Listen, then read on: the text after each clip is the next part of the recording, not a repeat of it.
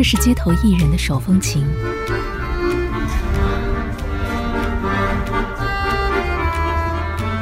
这是百老汇的掌声雷动，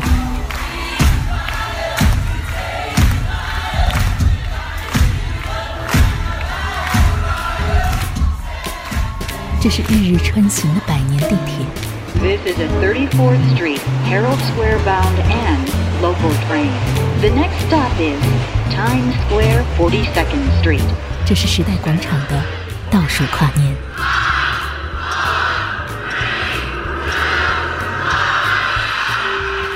爱纽约，所以留在这里。纽约这座城，你的城市声音杂志。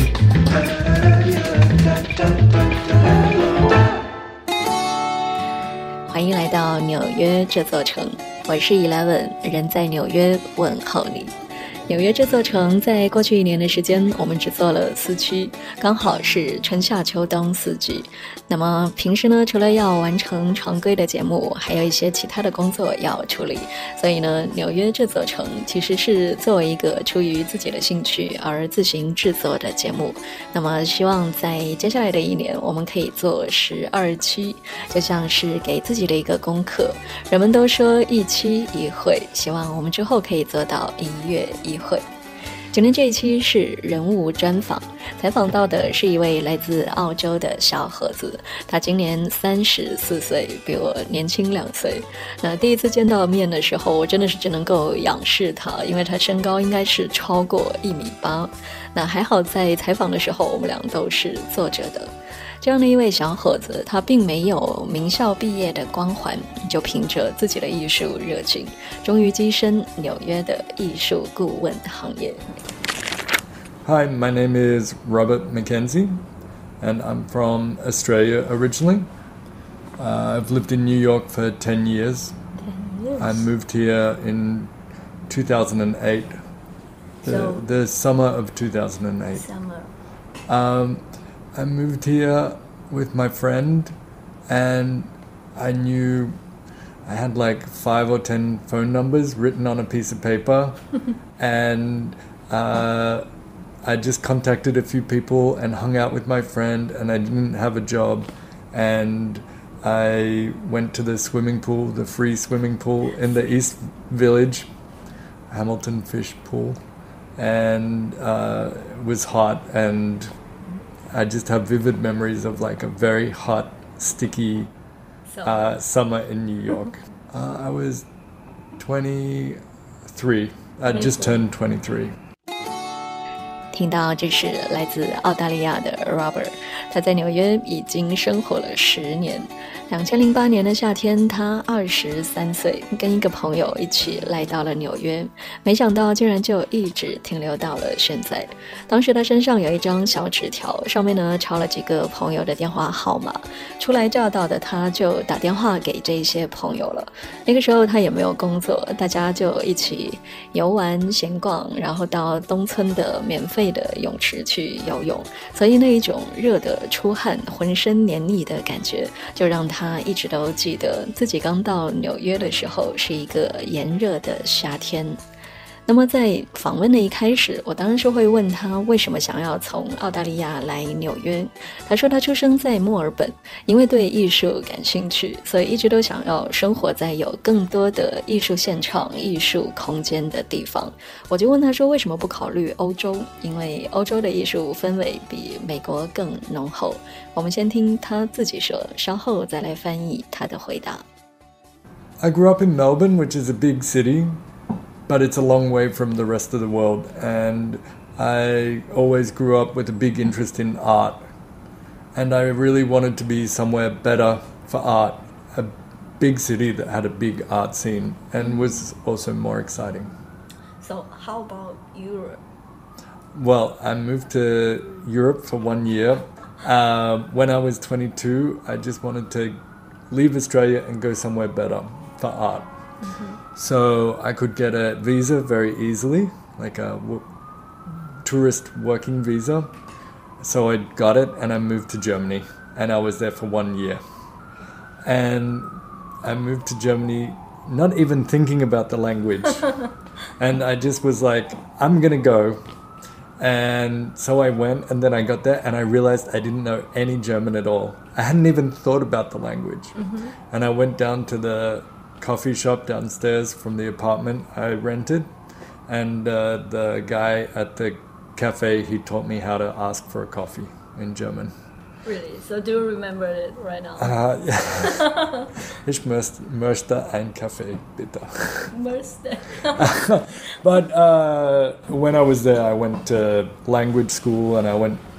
It was it was interesting. I went to the uh, state language classes, and if you were an immigrant and didn't have work, you could go there, and anyway, it oh. was interesting.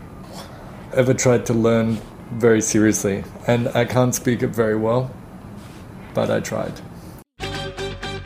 Kaffee, dann bin ich wieder okay. Ich brauch einen guten Kaffee, das ist mein heimlicher Schnee. Kaffee, dann bin ich wieder okay. Ich brauch einen guten Kaffee, das ist mein heimlicher Schnee. 原来呢，Robert 来到纽约之前，先到德国待了一年。在他二十二岁的时候，那作为澳大利亚公民是非常容易就能够申请到德国的签证，所以他就去了。那在去之前呢，完全没有考虑过语言的问题。去到以后才意识到自己一句德语都不会，然后就在自己租的这个公寓楼下一个小咖啡馆里，就跟一位陌生人学习怎么样用德语点一杯咖啡。那后来他去上语言的学校，那作为没有工作的新移民是都可以去上这个语言课的。他说虽然自己学的不是太好，但是依旧很努力的在学。于是我就问他说，在德国你都做了什么？他说有朋友在当地的杂志做一些时尚方面的工作，他们在这个柏林市中心有一家店，他就到他们那里去工作。Um, so I had friends. I'd done a like a fanzine, like a magazine, and I'd uh, asked some friends, some people in Germany who did fashion to contribute to the magazine, and uh, I stayed in contact with them. And when I got to Germany, uh, they had a shop in the middle of Berlin that sold their clothes, and um, I asked if I could work there, and they said yes. So as a tourist, you can work in Germany. I had a one year working visa. Mm. So, as an Australian, you could get this one year working visa. So, for the first couple of months, I didn't work, and then I worked at this shop. And years later, my friend said it, it was a integration experiment on her behalf. What? To Sorry, what is integration? Integration is um, how well uh, somebody involves themselves in a new culture. And so she, for her to have this Australian who didn't speak German, it was an experiment to see how that would go. It was very, very kind of her because I needed a job and it was a great thing. 刚才呢，Robert 他在说到 integration 的时候，我就打断了他，因为我没有听明白这个词是什么。那他就解释说，integration 是呃意味着一个人怎么样融入一种文化。那的确，作为一个外来的游客吧，可以这么说，来自澳洲的 Robert，他有一年的工作签证，所以那一年在德国，在朋友的店里面打工的过程当中，也让他跟不同的人打交道，也就是他说的这个 integration 的经验。那我就问他说，是不是那个时候决定要来纽约的？他就说，啊、德国一年之后签证到期，他就回了澳大利亚。那个时候觉得德国好像也不是自己想要生活的地方，而回到墨尔本之后的生活过得很无聊，他就觉得还是想要做一些什么。再加上之前两千零六年他就已经到纽约旅行过了，之后他其实心里面一直都想着要再回到纽约，所以就在那个时候他决定再来纽约。结果一来他就待了十年，当然在这个中间他休假也是会回到澳大利亚，但是他的工作、他的生活都已经定居纽约了。So after one year, I had to go back to Australia to visit my family, to work out what I wanted to do with the visa. And um, also, I wasn't totally convinced that Germany was the place for me. So I went back to Australia, and after one or two months in Melbourne, I was really bored. and I was like, okay, I got to do something else. And it was always, always, always in my mind to go to New York. I visited once in 2006. And uh, so two years later, I decided I would go to New York. Then you're staying here. Yeah, so I, when I moved to New York, I wasn't sure if I would stay or not. I just went, and then, like, now 10 years later, I'm still here. 听到这是已经在纽约生活了十年的 Robert，也是我们今天节目的主角。我忍不住呢，也会幻想十年之后，我应该还会继续生活在纽约吧？不知道纽约这座城这样的一个节目，那个时候是不是还在继续？我当然是希望可以一直继续下去。当时我非常好奇的问 Robert：“ 我说你刚到纽约的时候是什么感觉？我以为他会比我容易很多，没想到呢，他也告诉我，当时他有一点不知所措。 Yeah, I really had no idea how to get around the city, how to meet friends, how to get a job. It was all new. It was so I sublet a room from a friend, and so you have friends in New York? I had there was one girl that I knew from going out in Melbourne, and mm-hmm. her, her mum was American, and she lived in New York, mm. and she was away, so she let me rent her room, Really? and then I hung out with her roommate, and he introduced me to some new people, and oh. you know, I, I just met more people from there. Robert 说，他在刚来纽约的时候，不知道怎么在这个城市交朋友，不知道怎么找工作。他分租了一个朋友的房间，那么这位朋友呢，就介绍了他的室友给他认识。那这位室友又介绍他认识了更多他们的朋友。那因为相对来说，澳大利亚也是英文的国家，所以呢，Robert 他在纽约生活。没有什么太大的语言上、文化上的障碍。他说：“的确也是如此，这个也是为什么纽约比德国更吸引他的原因。他很庆幸自己先去了一年德国，那让他体会到，就是一个人在不同的语系的国度里面生活有多么的艰难。所以来到纽约之后，虽然他自己的澳洲的口音也会招来一些嘲笑，但总算是容易多了。” No, I think that was maybe partly why America was so attractive because I felt like it would take me years in Germany to get fluent Yes. in the language. Right. And I could come here and just speak English. And even though I have a funny accent to this day, no. it's people understand me. Yeah, sure, understand. So, so you know how difficult I living here. It's so hard. And I think for me, it was really great to go to Germany first, even though it was a really hard year. Mm-hmm. But to experience what it was like to live somewhere where the culture is very different, where you can't speak the language, and you're totally uh, outside. And and meant when I came to New York, it felt easy, mm-hmm. even though it was still super hard to meet new people and find a job and everything. Mm-hmm. At, at, at least it wasn't as extreme as Germany. and sorry. also because you have that hard experience in Germany, so you can understand people more than before. Yeah, I think it gave me a lot of um, empathy for what it's like when you have to go somewhere new and you're not familiar with the culture. I always remember a friend teasing me about saying in Australia, instead of red pepper, Red pepper, the, the fruit. the fruit, mm-hmm. the vegetable, mm-hmm. you say capsicum. And my friend would tease me for saying capsicum, and I was like, this is one word. There's many, many places where you speak a whole different language. So you mean? Well, in Australia, you say capsicum Oh, I see. It just for the name of the vegetable, and mm-hmm. nobody here understands what you're saying. You also say coriander instead of cilantro. But these for me, I was like, this is a tiny thing. Why are you even commenting about it? Right. Anyway, yes. I think but- if somebody has only ever lived in the place where they grew up, they don't understand what it's like for the language to be different, for um, manners to be different, for how you interact with people to be different. Yes. And uh, so I, even though my experiences of moving to Germany and America were hard, I think it gave me a lot of understanding.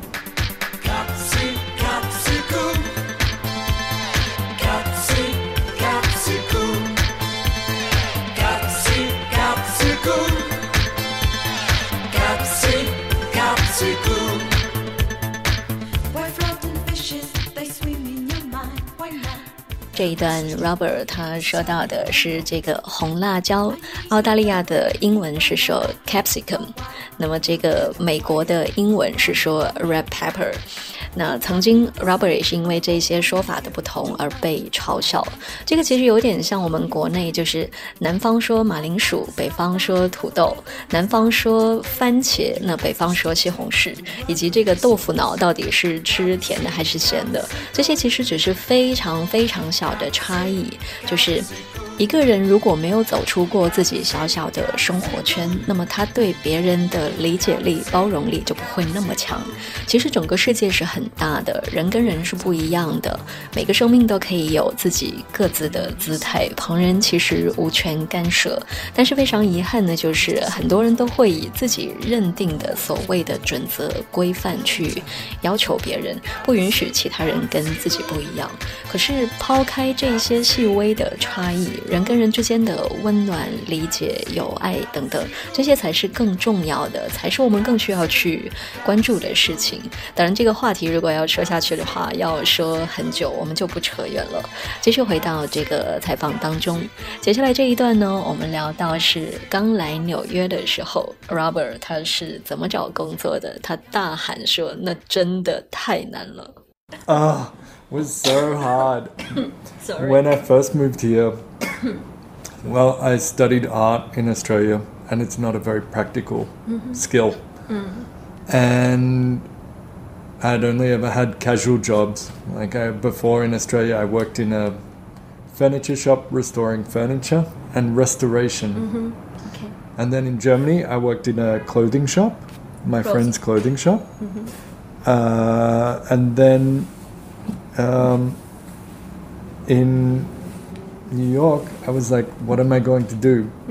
So I asked in restaurants and bars, and then eventually someone suggested I go and um, ask at the secondhand shop down the street. And they sold records and books and clothes. And the guy said, Here we don't have a job, but in the other shop we do. I said, Okay, I'll do it. He said, Can you drive? And I said, Yes. and so for one year or maybe a bit longer, I worked at a record shop and it had like records, books, clothes, and was just a secondhand junk shop. But we drove all over New York and was filled with characters. One of my work colleagues was a Japanese guy who had moved to New York in like the early 90s hoping to become a DJ. And he knew a lot about disco music and house music, and he taught me a lot about this. And then uh, there was another guy who was very into like punk music, and it was like a great introduction to New York and subcultures of New York. And yeah, it was really interesting. How it was all new to me, so like I just wanted to uh, get all the exciting things, like learn about my adopted city, learn about the, its history and culture and music and art. 欢迎关注微博与微信公众号“听见 Eleven”，e l e v e n，纽约这座城，你的城市声音杂志。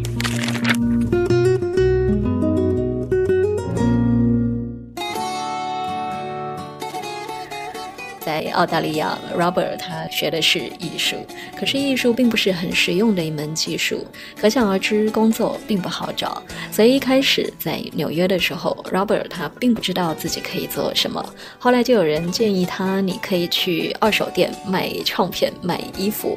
还好是他会开车，就很方便帮店里面到处送货、运货，还认识了一些有趣的同事。比如说有一位同事来自日本，他的梦想是想做一名 DJ，他对这个 disco 的音乐非常有研究。而另一位同事呢，则是一名朋克音乐迷。那么在跟这些同事相处的过程当中，Robert 就接触到了纽约的。可以说是亚文化群体，他非常兴奋地学习着怎么样融入这个城市。那像这样做散工的生活，他过了三四年。比如说在餐馆、在服装店打工，他都做过，工资都不高。但是呢，在这个过程当中，他也越来越熟悉纽约。In well, in New York, three or four years, I really worked just super casual jobs. The junk shop. I worked at a wine shop. I worked at a Italian restaurant, and it was paid. All of them paid really badly, and they were really hard jobs. and uh, I learned so much about New York. Uh, you know, I worked in a pizza restaurant in a mainly black neighborhood, and I worked in a secondhand shop in a in Bushwick in Brooklyn, which was very like a mix of like young hipsters and like Puerto Rican and Latina people, and then I worked at a wine shop in Clinton Hill, and you just got to interact with so many different types of people. And it's still one of my favorite things about New York is the different types of people that are in this city. Yes. Um, but I remember very vividly, uh, the whole time I was still trying to make art, and my dream was to be an artist. Mm-hmm. But I was finding it very, very, very hard to get time to make art, to get the confidence to do it.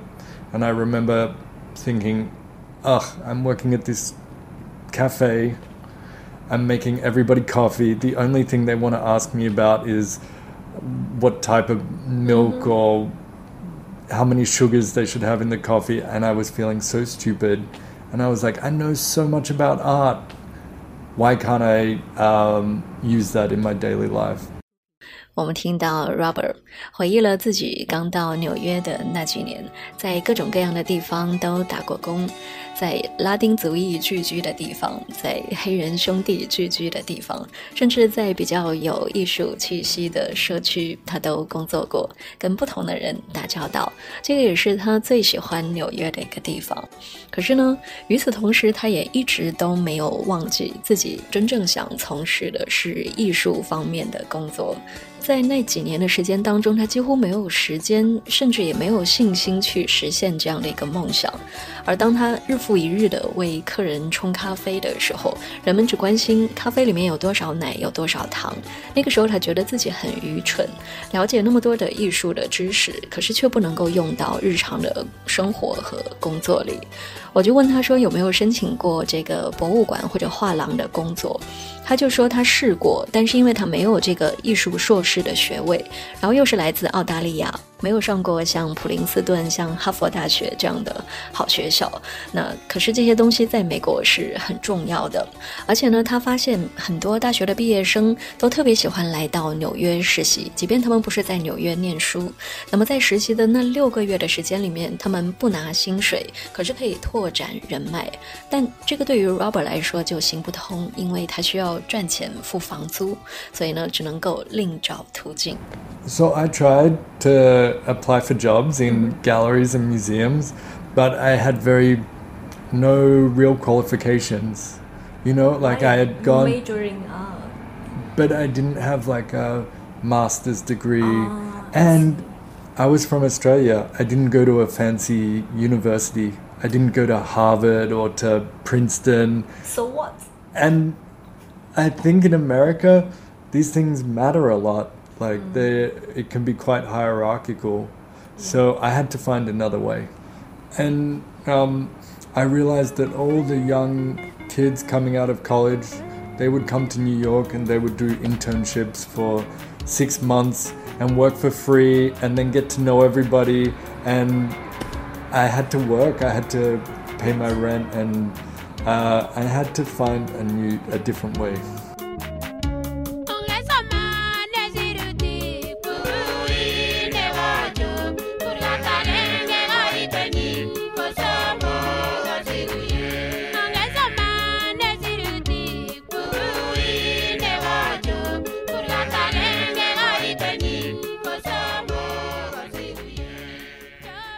经历了三四年打散工的经历之后，Robert 他还是想要回到自己最喜欢的艺术的领域工作。那幸运的是，由于他一直都非常的喜欢跟人交流，跟不同的人打交道。那之前在德国的时候，他认识了一位在艺术方面颇有经验的朋友。那这位朋友在伦敦、在德国的慕尼黑、汉堡市都担任过艺术场馆的主管。那这位朋友也来到了纽约工作。他就为 Robert 介绍了一个在画廊兼职的工作。So I was always very social and went out a lot. Mm, that's good. Uh, yeah. and I had a really a good friend who had moved from Germany, and he got a really good job. He became the director of Artists Space in New York. Well, he had a lot of experience. He'd worked in uh, London and Hamburg and Munich as the director of different art spaces. And he was a bit older than me, but we got along and he was super nice to me and he helped me get a job. He said, chat to this guy and maybe I tell him you'll work for free. So I did that and I worked for free for a few weeks. And then this young guy who had a gallery on the Upper East Side, he gave me some part time work. And I was like, yes, I have like a job in the art world now. and it was clear to me this was not going to be a full time job. And I went back to my friend who was the director of Artists Space and I said, Look, I really need a proper job. I need to earn a proper living. And I said, I'm really interested in this uh, field called art advising. And there were two people who were really big, important art advisors in New York. And I knew who they were, and I thought they did really interesting work. One was called Allan Schwartzman, and he's now um, working for Sotheby's and is a very important person in the art world. And the other one was Thea Westreich. And he said, Look, I know both of them. Allan is really, really tough to work for. Thea, she keeps all her staff, and i she's really nice. Let me see. I would recommend trying with Thea. Let me ask her. So he asked this woman from on my behalf, and she said, "You know what? Sure, come in. Let's try it out." And uh, she said, "Look, I just need somebody to do a bit of research, start part time." And I said, "Fantastic." And she was really interesting. She retired four or five years ago, but she became an art advisor in New York in the early 1980s, and she worked with some of the biggest artists from in New York in the 1980s, such as Cindy Sherman, Christopher Wool, Richard Prince, Larry Clark, mm-hmm. Uh, Mike Kelley, uh, and she uh, Jeff Koons, and she had been really instrumental in buying all those artists' works and also recommending them to other big uh, art collectors. And so she really taught me about the the way the art market works in New York, uh, the history of contemporary art in New York, and um, the connection between the primary galleries that you have in Chelsea or you have, mm. and the secondary market in the auction houses. Mm. And this was so interesting to me. And I ended up working for her for four years. It, in a way, this um, friend of mine helping me get this job, mm. that was my break in the city. It was like, it, it, it was amazing. I learned so much and it gave me so much experience. It was really mind blowing to me. 这一段呢，Robert 他说了比较久，我 其实也不太忍心打断他，因为说的内容我也很感兴趣。从他最早的那一份画廊的兼职说起，他先是为画廊免费工作了几个星期，那他就获得了兼职的机会。那终于，这个是他在纽约获得的第一份跟艺术有关的工作。可是兼职的收入当然是远远不够的。于是呢，Robert 他又找到了那一位来自德国的朋友，表达自己对于艺术顾问的领域很有兴趣，能不能再介绍一份相关的全职的工作？这位朋友真的是很够意思，呃，这位朋友就跟 Robert 介绍说，在这个艺术顾问的领域，在纽约有两位最关键的人物，一位叫做 Alan，他是在苏富比工作；另外一位叫做 Thea，啊、这两位呢，那位朋友都认识，他就告诉 Robert，你想要跟 Alan 一起工作几乎是不可能的，但是呢，Thea 啊，这个名字好难发音，呃，这位 Thea 他是自己保保管着所有的藏品的，而且人非常的 nice。我来帮你问问看。结果一问，对方就说：“好，让他来吧，我们来试试看。”那于是呢，见面之后，Thea 就跟 Robert 说，他只是需要一个兼职的人帮忙做研究。Robert 就说没问题。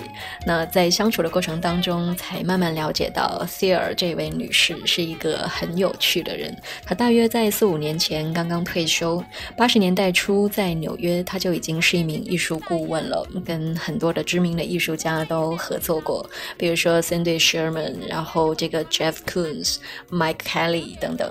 啊、这个 Robert 就列了一长串的名字。具体的话，你有兴趣可以看我们的公众号，我已经把这个 Robert 的每一句话几乎都翻译出来了。公众号是听见 Eleven E L E V E N，欢迎你关注跟评论。好，那么在这个艺术方面呢，由于跟 Sear 一起工作，那这份工作呢就给 Robert 带来了非常多的东西。Sear 呢就把 Robert 推荐给很多重要的艺术收藏家，带他去了解纽约的艺术市场的运作，教他关于纽约的当代艺术史，让他知道纽约的很多主要的画廊，比如说在 Chelsea 切尔西的那些画廊，知道这些画廊作为这个初级的市场，他们跟拍卖行里面的二级市场之间的关联等等等等。那这一切对对于 Robert 来说都太有趣了，他就为 s e r 女士工作了四年。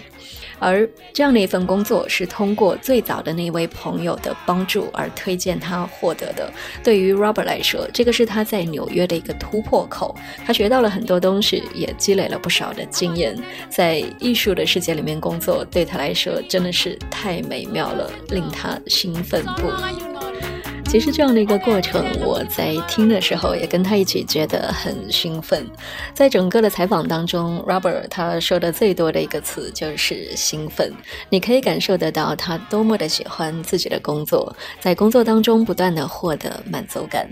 那种兴奋呢，又带来新的动力，让他想要继续去学更多的东西。那由于这是我们的节目第一次做这么长的英文的采访，所以呢，我尽量每一句都简单的翻译一下。无形当中，我们节目的时间就拉长了，所以这样的一期节目我们会做成上下期。上期就先进行到这里，下期还会继续说到 Robert 他怎么样从一个连穿衣服都不知道该怎么样讲究的小毛头，要去跟一些非常富有的收藏家沟通工作，他要怎么样去调整自己的心态，这个也是我非常喜欢的一个经历。欢迎你继续收听本期《纽约这座城》下半部分，我是 Eleven，跟你下次见。